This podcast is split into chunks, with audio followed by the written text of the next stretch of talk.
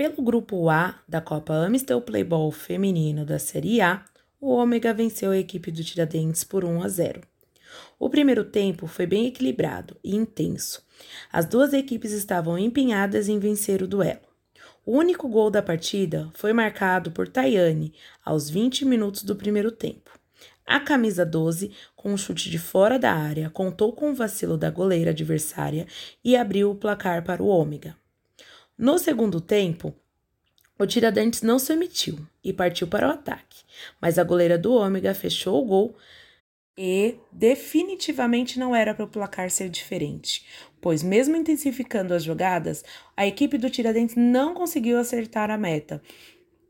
E o Ômega se defendeu como pôde e assegurou a vitória por 1 a 0. Tayane não só conquistou o triunfo, mas também foi destaque da partida pelo Ômega.